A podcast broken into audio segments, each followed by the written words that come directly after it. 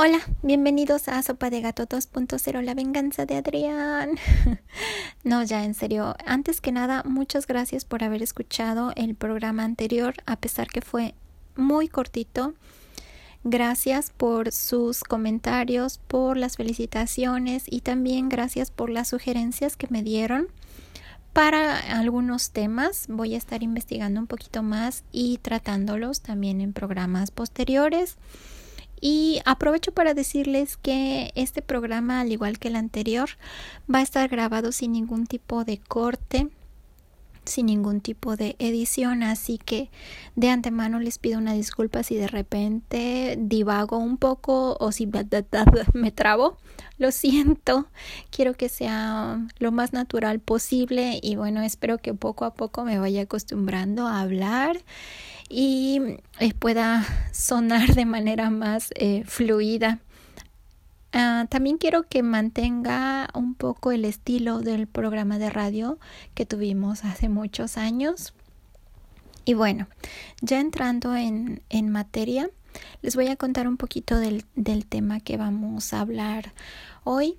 Eh, precisamente fue un, en un comentario eh, en, el, en la publicación que hice en Facebook cuando les compartí el podcast, eh, Omar me dijo, eh, ¿por qué no hablas un poquito más acerca de estas propiedades como estigmatizadas, estas propiedades llamadas como embrujadas en Japón? Y es que hace un par de semanas yo les comentaba que estamos buscando un departamento para mudarnos.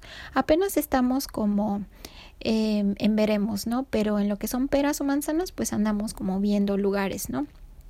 Y encontramos algunos ridículamente baratos tipo 8 mil yenes de renta al mes, 10 mil yenes de renta al mes. Y bueno, eh, yo les eh, hacía este comentario en mi página de Facebook y ustedes me decían, pero ¿cómo? Eso está súper barato, debe tener algún tipo de, truco o algo, ¿no? Algo debe de haber ahí.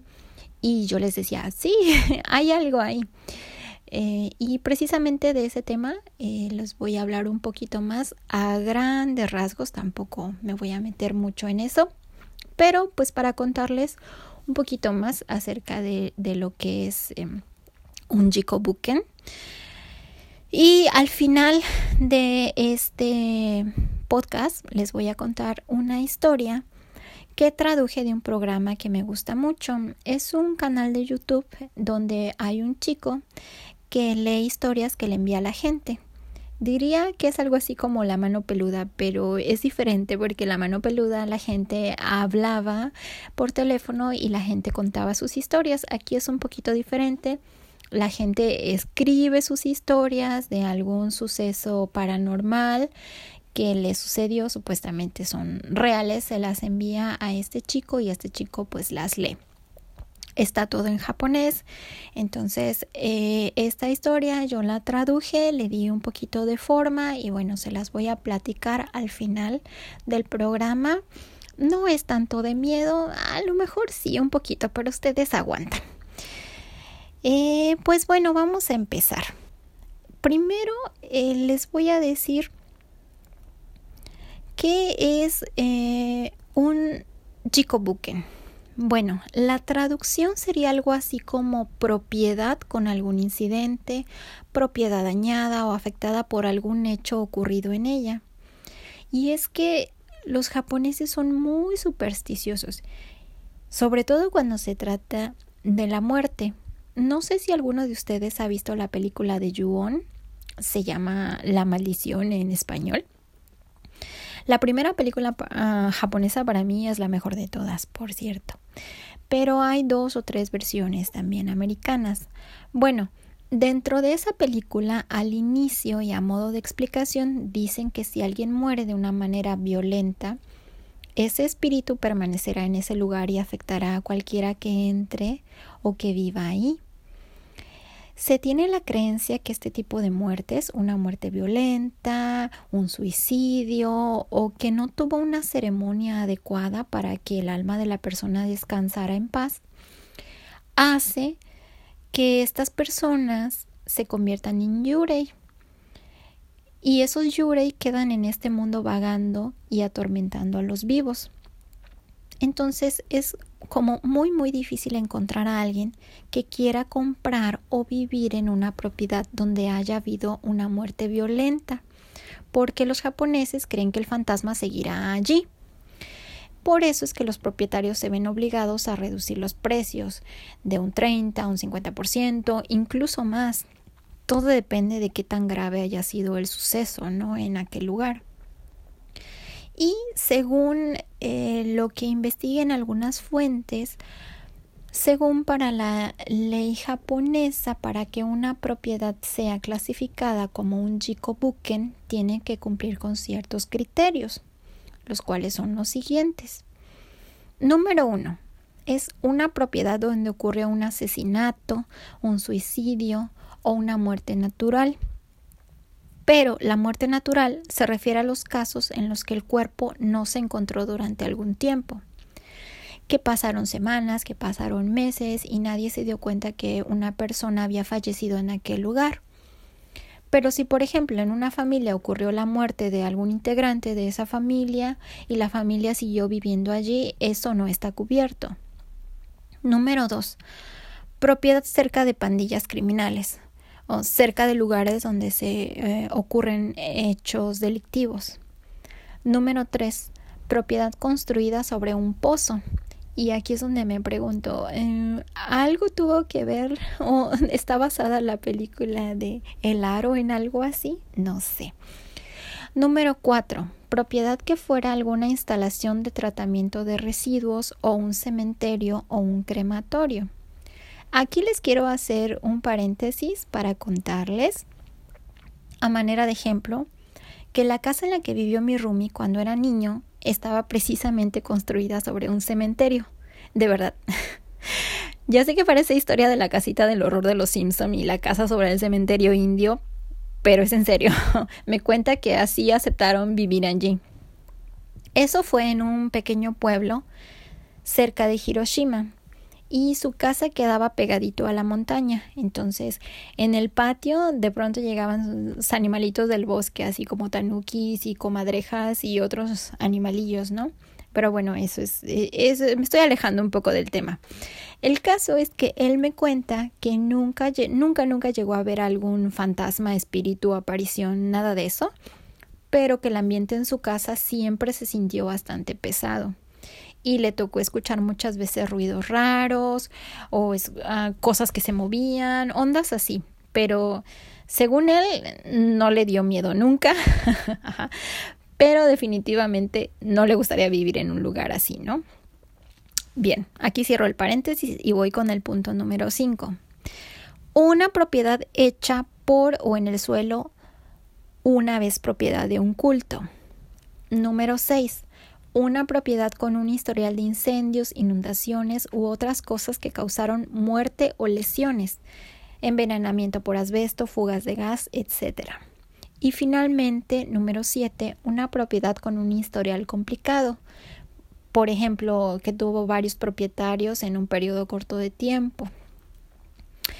Y bueno, esos serían los criterios, ¿no? Pero aquí dicen que hay algún tipo de truco o no sé si llamarlo vacío legal, porque es cierto que el agente inmobiliario debe informar al respecto sobre esta situación, pero solo está obligado a decírselo el primer inquilino después del hecho. ¿Eso qué significa? Significa que si, por ejemplo, una persona se suicida en un departamento y luego de esto alguien alquila ese departamento, a esta persona que lo alquila primero, por ley se le tiene que informar lo ocurrido. Pero si esta persona que lo alquiló vive un mes allí y luego ya no le gustó, sintió algo, no sé, y decide salirse, decide mudarse, la inmobiliaria o el dueño no están obligados por ley a decirles a la siguiente persona que en esa propiedad hubo algún tipo de incidente. Tampoco es obligación decirte si algún departamento en tu edificio fue escenario de, algún tipo de evento.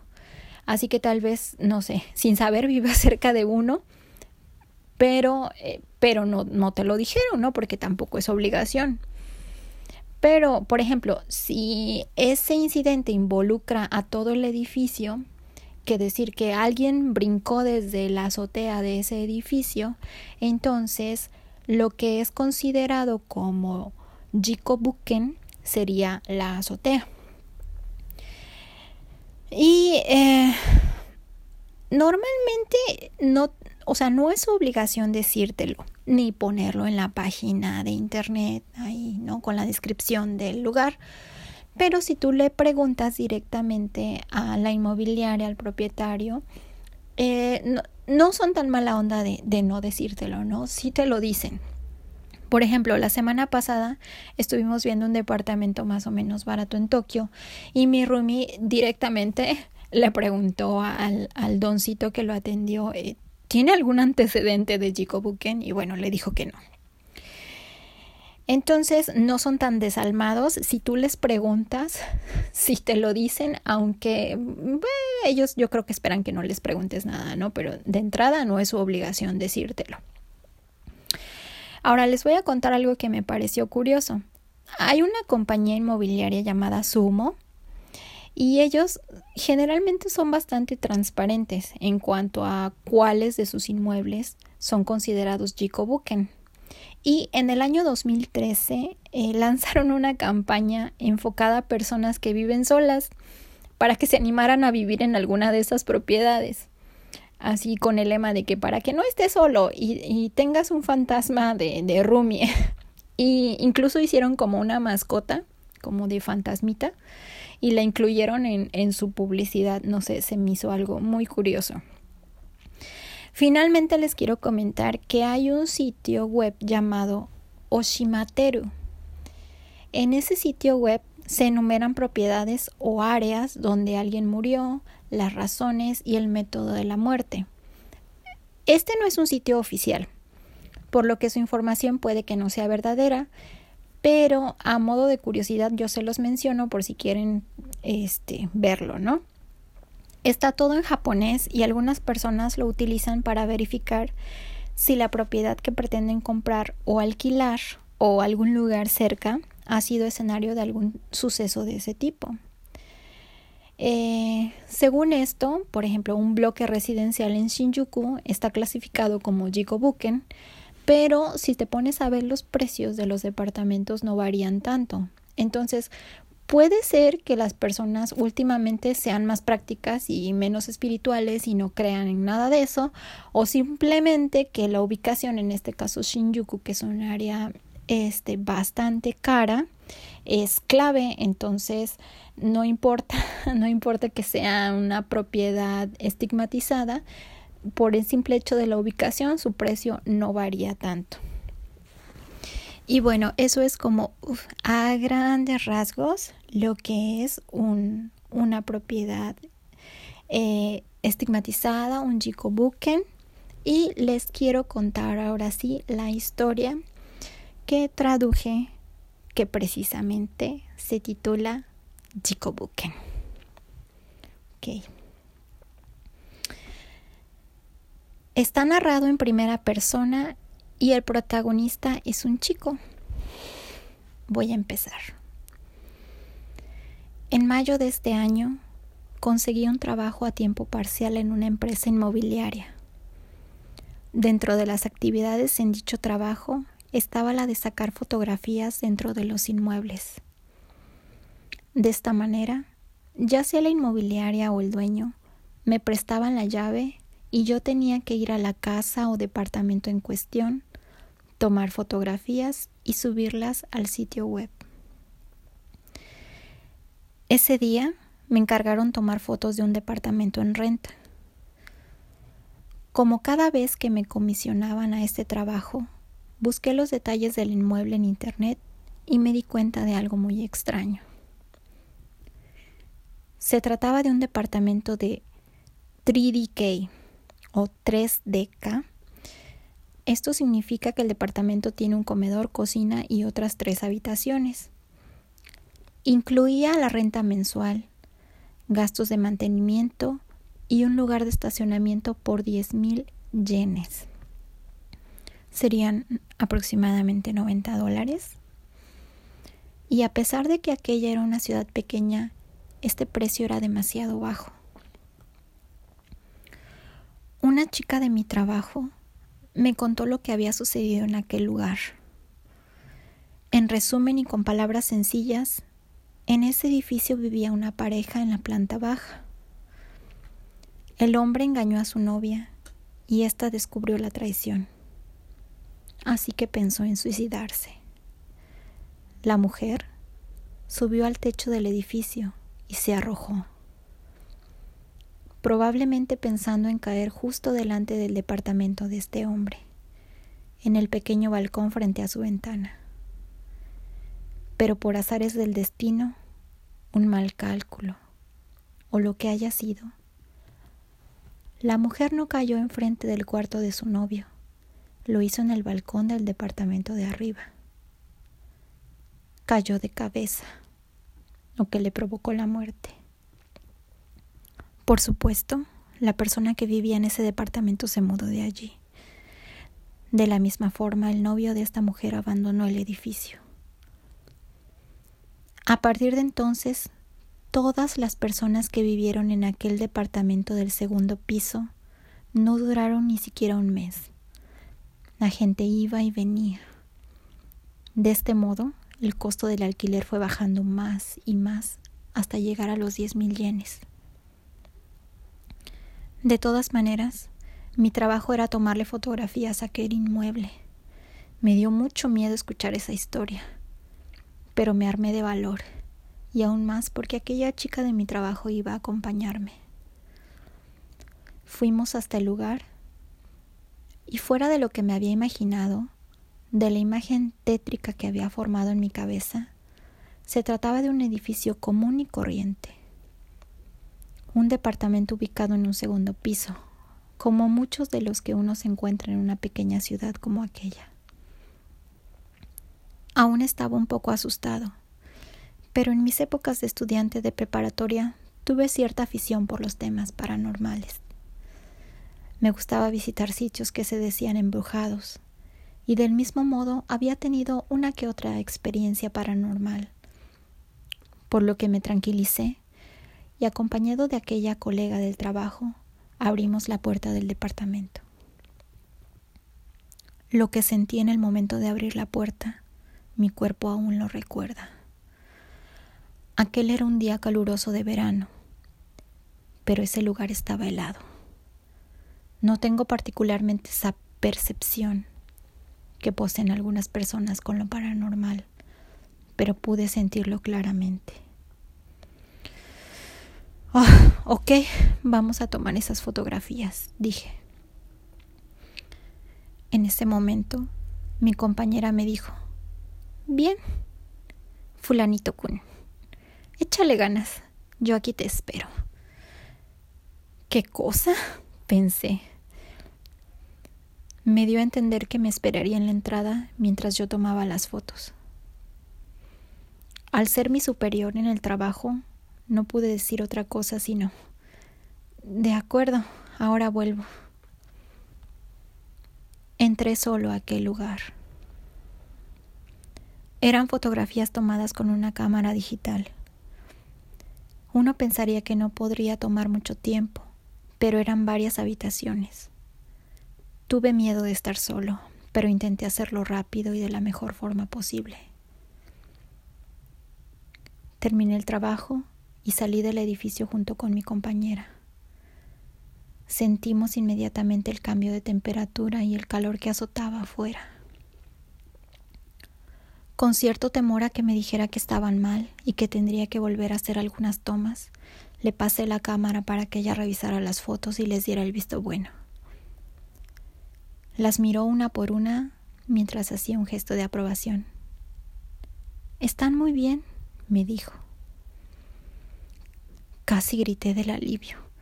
Mi primer pensamiento fue, sí, qué bueno, yo solo quiero irme de aquí. Mi compañera dijo, vamos al siguiente lugar entonces. Ah, ah, espera un momento. No tomaste ningún video, ¿verdad? Fue entonces que me di cuenta. Por apurarme para sacar las fotos y salir rápido de allí, me olvidé totalmente de que debía grabar también un video. Me devolvió la cámara y volví a aquel lugar. Cambié la, la, función de la cámara a video y comencé a grabar tal como me lo había enseñado. Separé la cámara del cuerpo y comencé a grabar. Debían ser diez segundos. Solo diez segundos y aún así se me hicieron eternos. Terminado esto, salí nuevamente. Le mostré el video a mi compañera y mientras lo reproducía, un sonido se escuchó también. Algo así como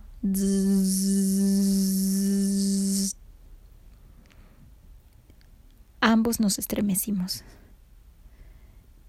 Ella apagó la cámara y volvimos al automóvil. Una vez dentro, cuando me disponía a salir de allí, escuché cómo mi compañera hacía una voz como de sorpresa. ¿Qué pasa? le pregunté. Ella había visto el video una vez más. Oye, fulanito Kun, ¿cómo grabaste este video? Me extrañó su pregunta, pero le expliqué a grandes rasgos cómo lo había hecho. Ya. Entonces, esto es muy raro, ¿verdad? Volvió a reproducir el video. Mira aquí, señaló el extremo derecho de la imagen. Me di cuenta enseguida, en el sitio donde ella señalaba, atravesando la pantalla, como colgando de arriba hasta abajo, un mechón de cabello negro. Al mismo tiempo que yo movía la cámara, el mechón de cabello se movía al compás del movimiento de la cámara mientras ondeaba ligeramente. Todo el video, todo el tiempo aparecía esa imagen en el extremo derecho de la pantalla. Le devolví la cámara a mi compañera, evidentemente asustado. ¿Qué hacemos con esto? Creo que es mejor que lo borremos. Mm, no, creo que mejor le preguntamos a nuestro jefe. Continuamos con el trabajo de aquel día, tomando más fotografías a otros inmuebles. Regresamos a la oficina y esperamos la decisión del jefe. Dijo que borráramos todo, videos y fotos incluidas. Antes de borrar el video, lo miré varias veces más. Quería cerciorarme de no haber cometido algún error. ¿Realmente era un mechón de cabello? ¿O lo había confundido con algo más? Pero por más que lo miré una y otra vez, no había duda de ello. No podía tratarse de mi cabello porque no lo tenía así de largo, tampoco por la posición de la cámara a que yo tenía sentido. ¿Qué habrá sido eso? ¿Por qué solo se grabó el cabello? ¿Por qué no había una silueta, un rostro? Pero por más que mi compañera y yo repetíamos el video no pudimos pensar en alguna razón lógica. Fue después de un rato que me di cuenta y un escalofrío recorrió mi cuerpo. Ella, la chica que saltó de la azotea y cayó en aquel balcón del segundo piso, cayó de cabeza. Ella permaneció de cabeza, con el cabello colgando. Ella estaba espiándome delante de mí a través de esa cámara de cabeza. En cuanto me di cuenta de ello, borré el video inmediatamente. Ahora cada que voy a algún lugar a tomar fotos siempre llevo conmigo por si acaso salen mis bolsillos. Seguí trabajando en ello por algún tiempo y desde entonces he tenido bastantes experiencias similares. ¿Qué tal? ¿Les gustó la historia? Bueno, espero que también les haya gustado este programa. Ya son casi 25 minutos. Eh, gracias por haberme escuchado y bueno, nos vemos en la siguiente emisión. Dulces sueños. Bye bye.